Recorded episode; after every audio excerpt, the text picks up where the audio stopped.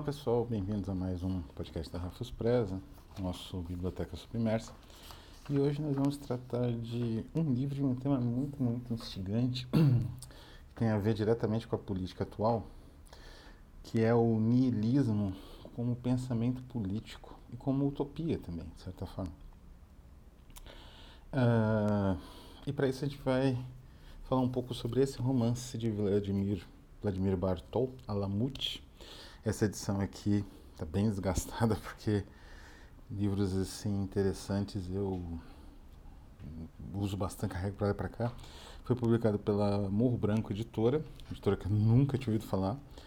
Tem um belo acabamento, capa dura, não é muito caro na Amazon. Acho que vou comprar um outro porque esse aqui meu já foi pro, pro Beleléu. E é um romance longo, tem em torno de 570 páginas.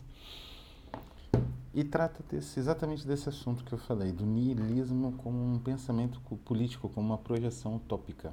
Né? É, bom, e do que, que trata o livro em si? O livro trata do Hassan Saba, que é, foi conhecido como o, o velho louco da montanha. É, foi descrito pelo Marco Polo pela primeira vez para o Ocidente, mas ele já era conhecido de cronistas orientais, principalmente chineses e hindus. E o Hassan Saba, ele foi é, líder de um grupo religioso, uma espécie de facção, de defecção, de uh, radicalização dentro do, do grupo xiita. Ele foi, então, digamos assim, chefe religioso e militar desse grupo, que são os ismaelitas. Foi um grupo que teve bastante força uh, entre a época que ele surgiu, que foi mais ou menos 1050 até 1100 e poucos, né? Depois ele teve outros líderes importantes, esse grupo ismaelita radical, e que se organizava nessas fortalezas numa região do Irã perto de Isfahan, principalmente, uma região ali do central do Irã, que seria hoje Irã, da Pérsia na época, né? E acabaram esmagados e depois exterminados, né?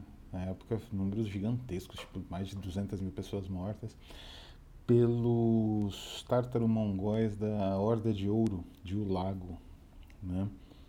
Célebre Khan, né, um dos tártaros. É, mas o que tem de especial o Saba, né, o Hassan Saba, ou como Hassami, eu já vi também essa tradução, né? Ele montou um grupo é, em Alamut, que foi essa fortaleza que ele tomou com o mínimo derramamento de sangue. Aí tem várias versões. Tá? Ele formou um grupo chamado Fedain, seria mais ou menos, ele era um Dai. Tem muitas traduções diferentes para isso, mas lá na região da Pérsia, do Irã, o Dai seria uma mistura de missionário, líder religioso e chefe militar. E os Fedain eram um grupo de fanáticos, né, de, quer dizer, um, uma tropa de elite, digamos assim, islâmica, desses, dessa facção, né, desse, dessa, dessa ramificação né, do, do xiitismo, que eram os ismaelitas, né? E eles ah, acreditavam que o Saba ele tinha mais ou menos a entrada. Aí já começa a entrar um pouco de lenda, né? As chaves do paraíso, né? Então eles aceitavam matar os inimigos assim com desprezo completo pela própria integridade física, porque eles achavam que estariam no paraíso num outro momento. E aí vem, digamos assim, a, a maneira como o Hassan Saba né, fazia para evocar essas imagens. Né? Ele, em Alamut, numa, numa área né, que seria os Jardins, que era uma fortaleza mais ou menos grande, nos Jardins de Alamut ele construiu uma espécie de harém de escravas, porque está fora, né, da, ele não não tinha autorização de ter várias esposas, né, pela lei lei uh, lei corânica, e ele tinha essas mulheres e ele as transformava mais ou menos, fazia um teatro, como se elas fossem as uh, virgens né, do paraíso. Para esses jovens que não tinham contato com mulher, inclusive, né? Então, e para ficar mais fácil deles eh, as uris, né, que são as mulheres, as virgens, as virgens do paraíso, e para ficar mais claro que eles estão digamos assim, nesse no paraíso de corpo e alma, né, o concedido pelo pelo Hassan Saba, que era conhecido como Sayaduna, né, que era um, mais ou menos como se fosse o grande líder, né, o, o, o líder máximo, o amo. Ele dava o ashish, né? Então, pela pela lenda e um pouco pela realidade, esse grupo de Fedain se, se transformaria nos chamados Hashishins, né? Que daria origem ao termo assassino em praticamente todos os idiomas, que é um termo, é uma espécie de estrangeirismo, né? Porque todos os idiomas têm o homicida, o murder, né? Uh, o meurtrier, mas o assassino, né? O assassino, ele entra por essa tradição. Então, você ter uma ideia do impacto cultural desse cidadão a partir da descrição no Marco Polo. Isso cresceu muito na Europa. Uh, o que aconteceu com Saba, só finalizando, ele faleceu de causas naturais. Consta que Alamut era inclusive um lugar que tinha bastante espaço para filosofia, discussões de artes, né, ofícios, essas coisas. Embora militarmente tivesse uma, uma rigidez férrea, que é o que a gente vê até hoje nos Mujahideen, né, é, do Irã e tal. É, mas o, ele faleceu, entrou um, o Burzug Umit, que foi o seu sucessor, e outros, né, é, eles continuaram tendo uma espécie quase de república centro-iraniana ou né, califado ou, sei lá, emirado centro-iraniano durante muitos séculos, pelo menos nós 150 anos depois do falecimento de, de Sayaduna, né, de, de Hassan Saba.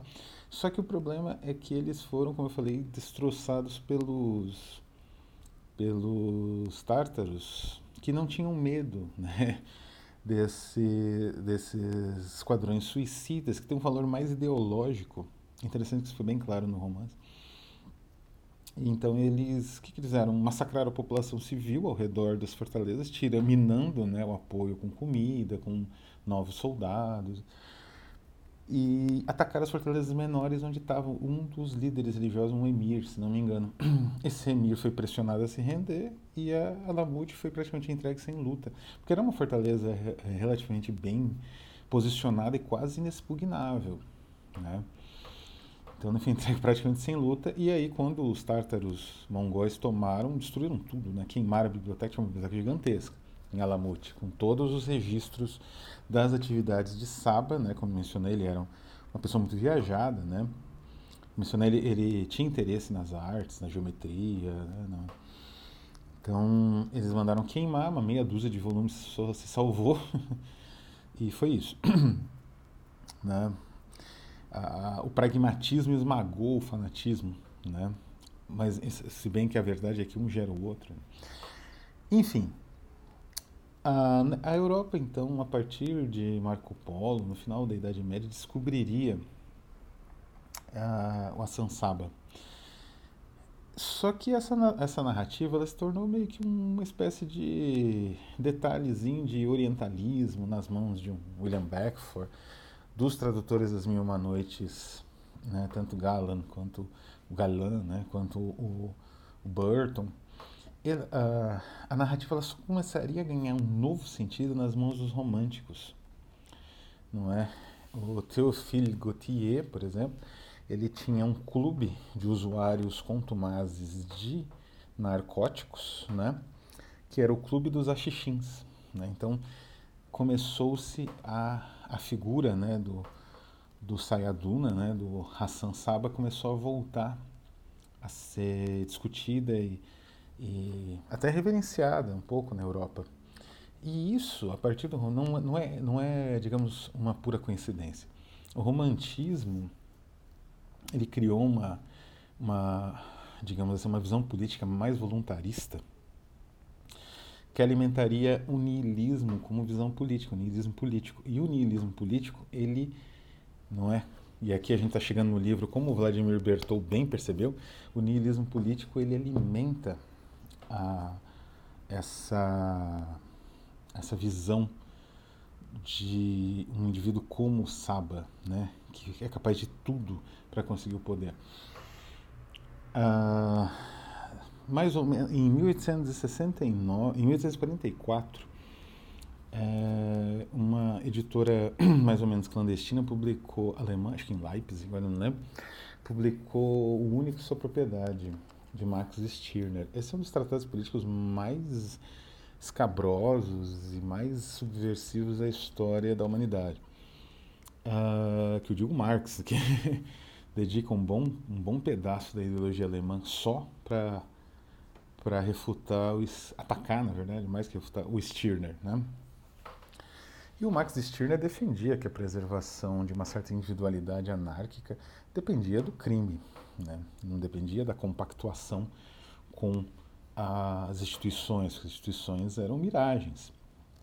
Então, se você precisa fazer algo, faça, né? mesmo que isso extrapole os limites morais, éticos e jurídicos de um, de um dado momento histórico.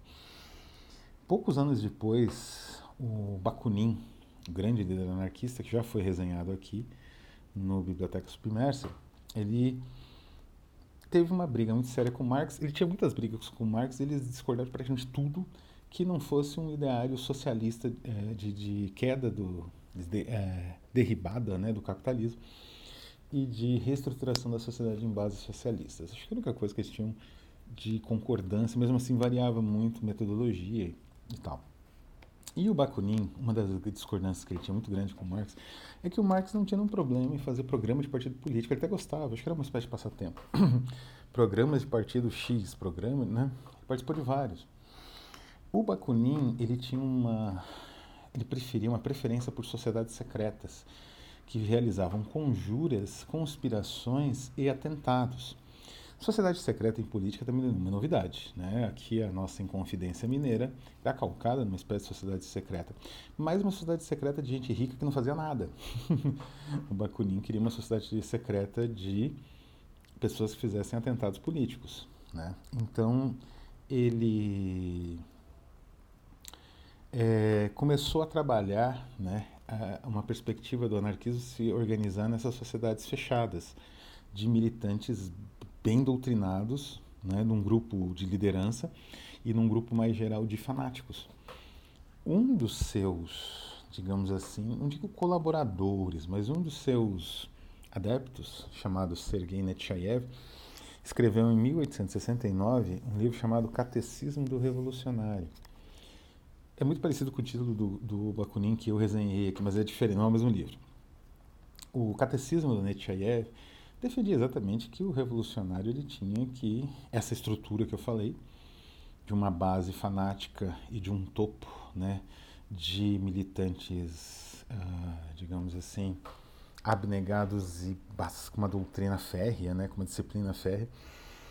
E ele defendia abertamente que você tem que abandonar a sociedade e lutar contra ela com todas as forças, todas as armas, literalmente, que você tem em mãos. Essas ideias é, alimentaram o chamado niilismo político russo, que é célebre, especialmente no Partido Socialista Revolucionário. Tem, já resenhei também um livro sobre isso, que é O Cavalo Pálido, em que chega um determinado momento que a pessoa não sabe nem o que ela está fazendo direito, ou para que, que ela está fazendo aquilo, para que, que exatamente vão matar esse cara, mas eles iam e matavam, com bomba, inclusive, né? E, e isso começou a se espalhar pela Europa, de tal maneira que só três anos depois da publicação do Catecismo do Revolucionário, pelo Nietzsche, em 1872, o Dostoiévski publicaria o primeiro grande tratado sobre niilismo político que tem direta relação com o Alamut, que é os demônios, né? Os demônios de Dostoiévski é uma obra extremamente impactante. Como outras coisas do Dostoiévski, ela, ela trepida muito, né? tem uma variação grande de ritmo, tem momentos ali que você lê como devora, né? tem momentos bem mais complicados, descritivos, mas uma coisa que ele define bem são os dois personagens nihilistas, que é inesquecível a caracterização deles, que é o Stavrogin, que inspirou um pouco aquele, um filme que eu resenhei recentemente, que é o Os Deuses Malditos, né? o, o protagonista, né? que, que acaba virando o herdeiro da, da fábrica. E o, Kiri, o Kirillov, o Kirillov, né? acho que é Kirillov, que é o engenheiro que defende, não é? Ah, um, uma espécie de moto, né? uma espécie de lema, que vai ser o lema deste livro aqui, exatamente do Alamut, que é o seguinte: nada é verdadeiro, tudo é permitido. Então, Kirillov defende que ele tem que se matar, porque a, a, a, como nada é verdadeiro e tudo é permitido, o ser humano se torna Deus. Então, ele precisa demonstrar, por um ato de aniquilação e não um ato de criação, que também é um ato de criação, de certa forma, que ele está além daquilo que aparentemente né, é uma contingência da natureza. Essa é a primeira, o próprio Bakhtin, que é um, talvez o grande analista de Dostoiévski, especialmente da, da, da, poética, no sentido de construção de discurso, né, de linguagem, do Dostoiévski, ele reconhece né, como o Dostoiévski se apoia nesse, nesse lema, nada é verdadeiro, tudo é permitido, para a construção do, dos demônios, só que dotando esse lema de uma certa capacidade polifônica, né? De, que a gente poderia chamar de. Ela não tem um sentido só, ela é polissêmica também, né? Bom, voltamos então a Lamute. Bom, uma coisa importante antes de ir, irmos diretamente para Lamute, para reconhecer, é que essa estratégia anarquista que ainda era anarquista em Os Demônios, ela foi rapidamente absorvida por outros movimentos políticos. O próprio anarquismo ainda né, se utilizou bastante. Alexander Berkman tentou matar o dono das mineradoras do Homestead, né, nos Estados Unidos, com um tiro. Assim, entrou sozinho para dar um tiro nele, sabendo que ele talvez nunca saísse vivo né, dali. É, não conseguiu, né? E uh, a Primeira Guerra Mundial começou exatamente com um atentado clássico nihilista, né, com a morte de Francis Ferdinando por um revolucionário. Um grupo pequeno, mas um que estava ali e executou. É, e a morte do Francis Ferdinando dá um pouco a dica. Nacionalistas, grupo, outros grupos políticos absorveram essas ideias do, do Bakunin, do Nechayev, né, e começaram a aplicar na tentativa de, por exemplo, de libertação nacional, né, de, de, de nações assim, e aí começou a degringolar um pouco o aspecto anticapitalista, né, um aspecto mais revolucionário em si do niilismo, e a gente começa a transição para o outro lado. Mas aí entra Alamut. Essa obra foi escrita, foi lançada acho, em 1930 e tantos. Deixa ele mencionar aqui. É, 1936, alguma coisa assim. 38. Às vésperas da Primeira Segunda Guerra Mundial, né? Praticamente ali há dois anos do início, da, um ano do início da Segunda Guerra. E é de autoria de Vladimir Bertol. É um escritor esloveno, a obra foi escrita em esloveno. E eu reputo um pouco isso, né, essa questão idiomática, ao pouco reconhecimento dessa obra. Tudo bem que, em termos formais, o Vladimir Bertol, Bartol, né, estou falando Bertol o tempo todo, é Bartol. O Vladimir Bartol, ele fosse bem menos, ele riscasse muito menos que um Kafka, ou mesmo que um Else Lasker Schuller, que também escreveu, uh, ou um Yeats, né, que foram autores que escreveram um pouco sobre um Oriente místico, né, desde ali do Baudelaire, foram outros autores que trabalharam com esse Oriente meio enigmático, né, tanto Kafka quanto Yeats quanto a Alice, cada um de um gênero, de uma forma, uma abordagem diferente, mas todas abordagens mais ah, contemporâneas. Né? O romance do Bartol ele é muito mais próximo de um romance realista, de um romance histórico do final do século XIX. Tanto que a reconstrução histórica é muito, muito, é, bastante bem feita, né? muito uh, detalhada. Uh, os personagens como o Burzug, o Mit, que eu mencionei, que foi um dos líderes ismaelitas e de Alamut, ele é um personagem aqui, com as características dele.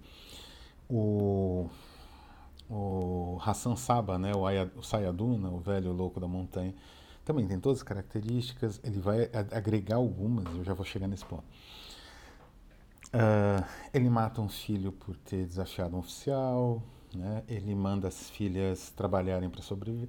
Ou seja, várias características né, dos personagens históricos está muito bem reconstruída. E toda também as intrigas palacianas das cortes seljúcidas, né, que eram as cortes do Irã desse período ali do, do estabelecimento né, desse, desse emirado ismaelita em Alamut outras fortalezas do centro do Irã.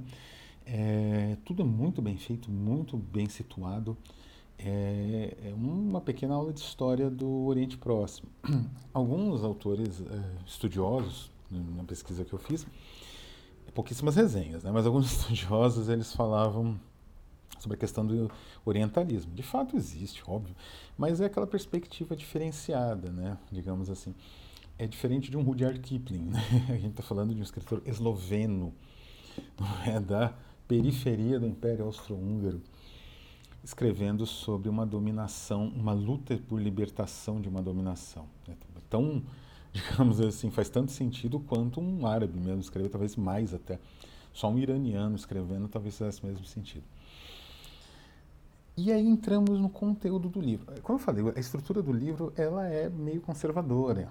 Então você inicialmente parece que vai acompanhar um narrador onisciente focado em dois personagens que vão são meio que o explicativo do aquele universo.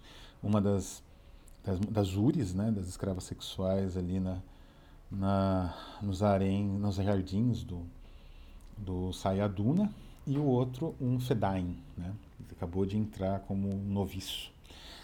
Mas ele logo abandona essa estrutura e passa o narrador onisciente a acompanhar outros movimentos. E aí fica muito mais interessante. Mas isso já foi quase 200 páginas, que o livro é bem longo. E é justamente lá pelas 200 e poucos, pela metade do livro, que começa a realmente ficar interessante. Uh, e aqui o livro só mostra o, a, o momento mais glorioso do grupo ismaelita, que era durante a vida do Saba, né? Uh, essa de, declínio que eu falei e posterior destruição nas mãos dos uh, tártaro-mongóis da Horda de Ouro, como era chamada a Horda de O Lago, isso não tem aqui. Uh, mas o que, que tem então de tão interessante? É exatamente as ideias do, do Sayaduna, né, do Saba, Hassan Saba. Porque assim, como eu mencionei, muita coisa foi escrita. Né? O Hassan Saba e os outros, é, da, uh, digamos assim, do grupo ismaelita central ali, do, dos Fedain, eram indivíduos com uma relativa erudição e tinham interesse realmente em conhecimento. Então a biblioteca do Yalamut era uma biblioteca, long, uma biblioteca de, de, de respeito no mundo ali oriental, especialmente no Irã. E a destruição foi sentida. Isso até pelos próprios seljúcidas remanescentes, que historiadores que historiaram né, a destruição, eles sentem isso, mesmo xingando os ismaelitas. Então, então sem essa biblioteca, o que que o para tentar entender o pensamento desses ismaelitas da época, o que que o Bartol faz? Ele utiliza o niilismo político, que era uma moeda forte, como eu falei, né? Ele foi migrando do anarquismo para os nacionalismos e chegou ao fascismo. Né? Então, o niilismo político ele se tornou uma ideia de tomada de poder a todo custo, que é, no fim das contas, a concepção básica do fascismo. Né? O fascismo, basta ver o Bolsonaro, a ideia é tomada de poder a todo custo, né? mesmo contradizendo o próprio discurso, não importa, importa o poder. E isso passa a ser representado pelo mote que, segundo Sayaduna, seria o, né, o Hassan Saba, seria a essência do ismaelismo, que é o mote nada é verdadeiro, tudo é permitido. Né? Que na verdade, como eu falei, era uma ideia que surgiu com Kirillov nos Demônios e o Bartol ele transmuta, né? De fato, os ismaelitas têm uma doutrina com um certo misticismo, lembra de longe os gnósticos no Ocidente. Não vou entrar muito nesse mérito, porque é um discurso daí eu teria que analisar alguma obra é, de teologia islâmica, né? Não é o caso aqui. Mas esse misticismo facilitava essas concepções até lendárias, né? Não, não dentro dos termos realmente uh, da, doutrinários do ismaelismo, dessas concepções como, como aqui o, o Bartol incute, né? Nada é, é, é verdadeiro, tudo é permitido. Então, uh, o que, que acontece? Como ele se baseia nessa ideia, não é você manipular uma pessoa e levar a acreditar através do uso de entorpecentes e da, misturado com essa não é sobrecarga, né? No sentido de um lado os entorpecentes, do, outro as jovens mulheres escravas sexuais. É, você levar um jovem nesse caminho e viciá-lo, né, nessas possibilidades, né, isso evidentemente trazia a, a, quebra da vontade desse jovem e a um, um estado de submissão absoluto, né? E é interessante que esse é o ponto, porque o que, que o Hassan Saba faz? No livro ele é caracterizado como uma pessoa muito erudita, até muito mais do que ele seria, né? que tem contato com, teve, né? estudou com Omar Khayyam, com o poeta, né? O que que, o que que acontece? Ele expõe isso. E esses longos diálogos com certo sabor até quase socrático, né, em que ele expõe como é que ele montou essa estrutura, isso é que dá sabor ao livro. Né? E é a pura exposição do niilismo político. Né? O niilismo político, então, é essa organização social em que o poder ele é necessário de todas as maneiras, porque uma vez no poder, né, por exemplo, um segundo tu, uma segunda eleição, uma reeleição, você não sai mais dele. Você marca o poder. Mesmo, né, no caso do Brasil a gente viu isso, mesmo derrotado você marcou, ou nos Estados Unidos também, né? Você marcou o poder, mas se você não é derrotado, você não sai mais dele. Né?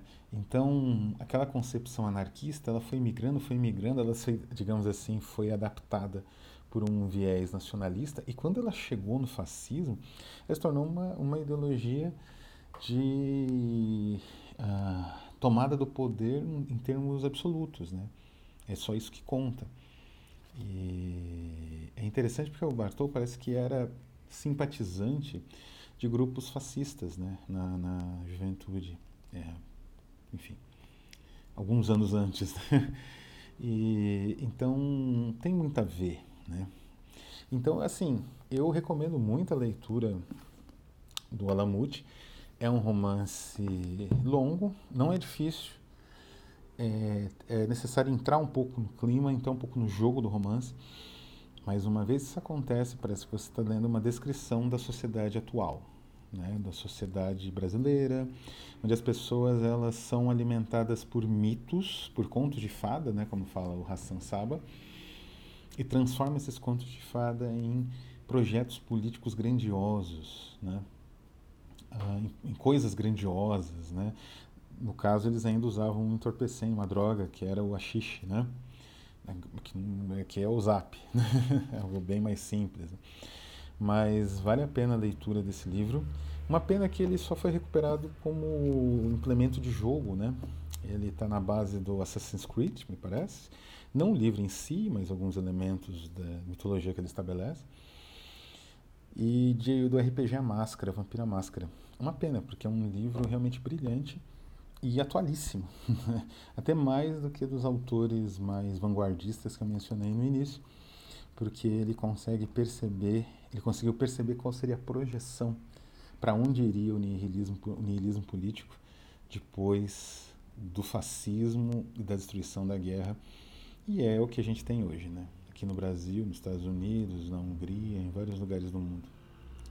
Então é isso, vou ficando por aqui. Um abraço e até a próxima.